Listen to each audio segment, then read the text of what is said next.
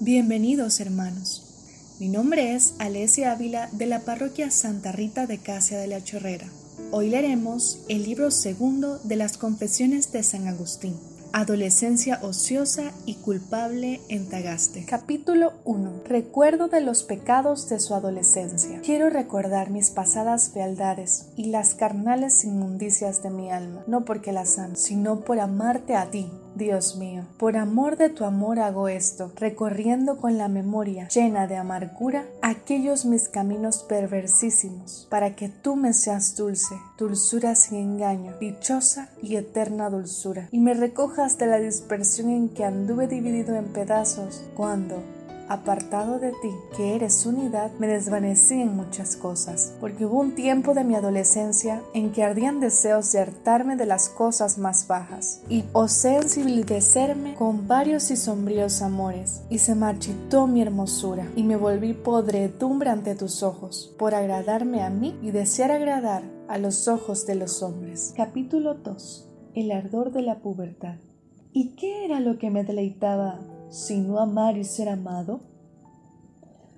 Pero no guardaba modo en ello, yendo de alma a alma, como señalan los términos luminosos de la amistad, sino que del fango de mi concupiscencia carnal y del manantial de la pubertad se levantaban como unas nieblas que obscurecían y ofuscaban mi corazón, hasta no discernir la serenidad de la dirección de la tenebrosidad de la libidine uno y otro abrazaban y arrastraban mi flaca edad por lo abrupto de mis apetitos y me sumergían en un mar de torpezas. Tu ira había reciado sobre mí y yo no lo sabía.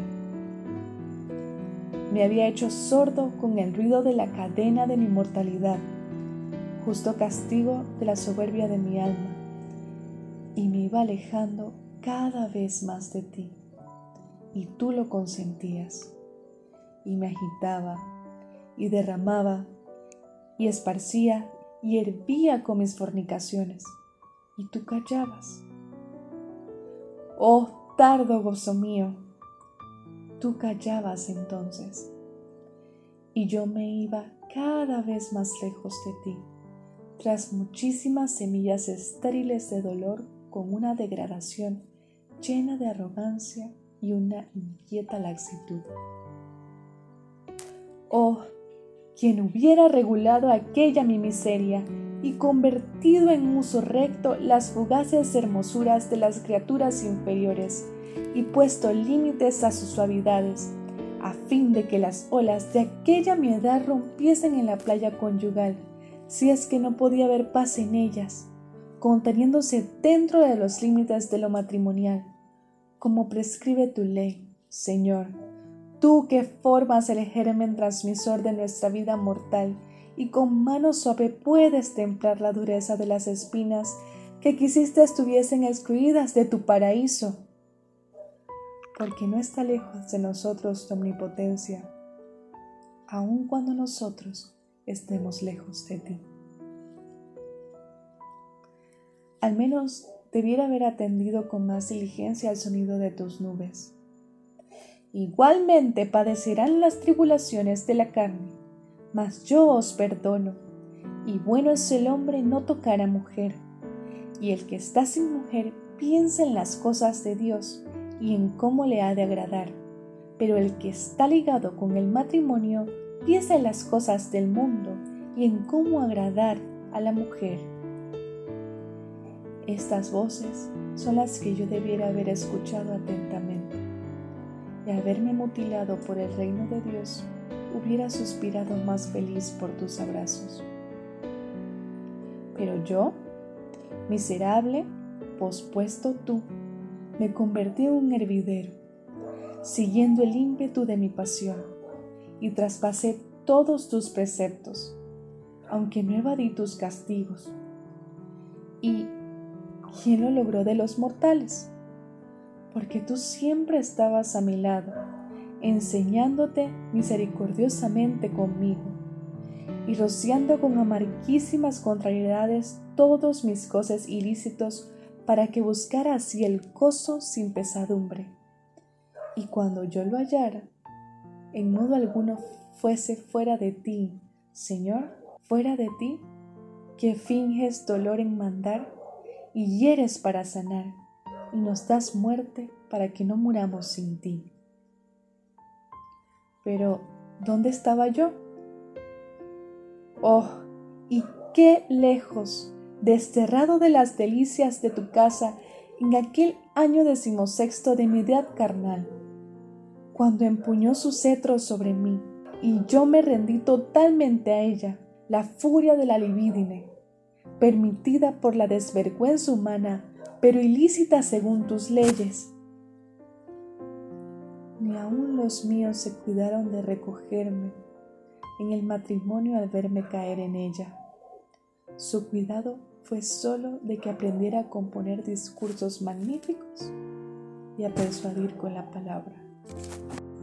Capítulo 3 Luctuosa ociosidad del año decimosexto. En este mismo año subieron de interrumpir mis estudios de regreso de Madaura, ciudad vecina, a la que ha habido estudiar literatura y oratoria en tanto que se hacían los preparativos necesarios para el viaje más largo a Cartago, más por animosa resolución de mi padre que por la abundancia de sus bienes, pues era un muy modesto munícipe de Tagaste. Pero, ¿a quién cuento yo esto?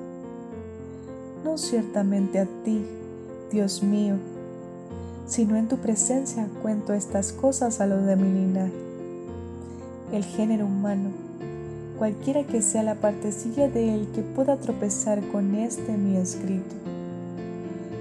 ¿Y para qué esto? Para que yo y quien lo leyere pensemos de qué abismo tan profundo hemos de clamar a ti, oídos que el corazón que te confiesa y la vida que procede de la fe.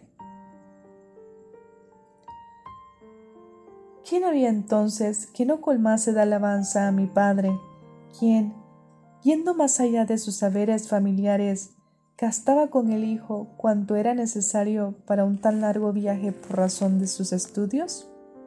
Porque muchos ciudadanos y mucho más ricos que él no se tomaban por sus hijos semejante empeño.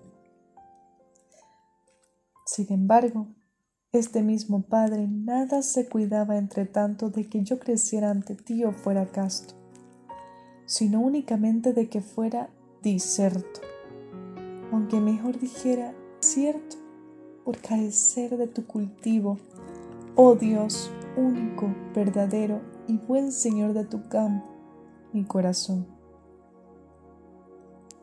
Pero en aquel decimosexto año se hubo de imponer un descanso por la falta de recursos familiares y, libre de escuela, hubo de vivir con mis padres se elevaron entonces sobre mi cabeza las zarzas de mis lascivias, sin que hubiera mano que me las arrancara. Al contrario, cuando cierto día me vio pubescente mi padre en el baño y revestido de inquieta adolescencia, como si se gozara ya pensando en los nietos, fuese a contárselo alegre a mi madre, alegre por la embriaguez con que este mundo se olvida de ti, su creador, y ama en tu lugar a la criatura, y que nace del vino invisible de su perversa y mal inclinada voluntad a las cosas de abajo. Mas para este tiempo habías empezado ya a levantar en el corazón de mi madre tu templo y el principio de tu morada santa, pues mi padre no era más que catecúmeno, y esto de hacía poco. De aquí el sobresaltarse ella con un santo temor y temblor, pues, aunque yo no era todavía cristiano, temió que siguiese las torcidas sendas por donde andan los que te vuelven la espalda y no el rostro. ¡Ay de mí! Y me atrevo a decir que callabas cuando me iba alejando de ti. ¿Es verdad que tú callabas entonces conmigo? ¿Y de quién eran sino de ti aquellas palabras que por medio de mi madre, tu creyente, cantaste en mis oídos, aunque ninguna de ellas penetró en mi corazón para ponerlas por obra?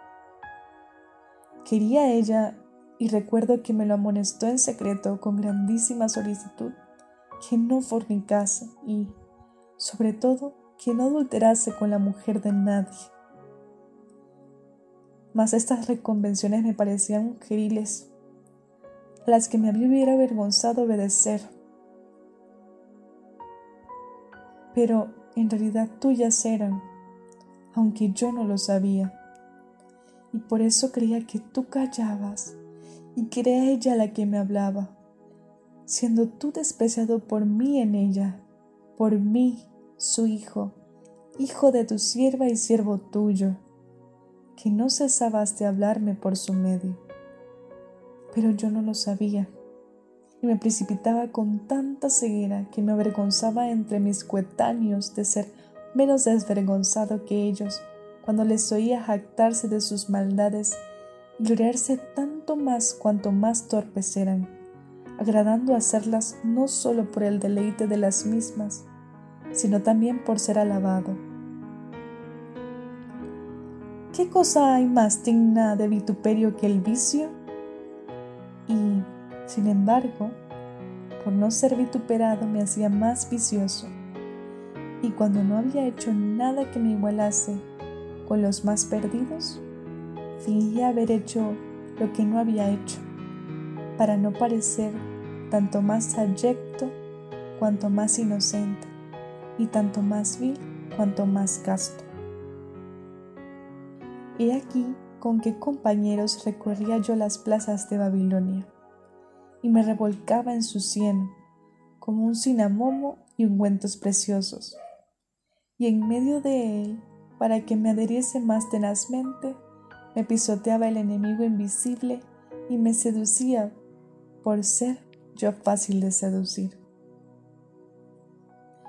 Ni aun mi madre carnal, que había comenzado a huir ya de en medio de Babilonia, pero que en lo demás iba despacio, cuidó como antes lo había hecho aconsejándome la pureza, de contener con los lazos del matrimonio aquello que había oído a su marido de mí, y que ya veía me era pestilencial y en adelante me había de ser más peligroso, si es que no se podía cortar por lo sano. No cuido de esto, digo, porque tenía miedo de que con el vínculo matrimonial se frustrase la esperanza que sobre mí tenía, no la esperanza de la vida futura que mi madre tenía puesta en ti, sino la esperanza de las letras, que ambos a dos, padre y madre, deseaban ardientemente. El padre porque no pensaba casi nada de ti y sí muchas cosas vanas sobre mí y la madre, porque consideraba que aquellos acostumbrados estudios de la ciencia no solo no me habían de ser estorbo, sino de no poca ayuda para alcanzarte a ti. Así lo conjeturo yo ahora al recordar, en cuanto me es posible, las costumbres de mi padre. Por esta razón me aflojaban también las riendas para el juego más de lo que permite una moderada severidad, dejándome ir tras la disolución de mis varios afectos, en todos los cuales había una obscuridad que me interceptaba. Oh Dios mío, la claridad de tu verdad, y cómo de mi carnalidad brotaba mi iniquidad.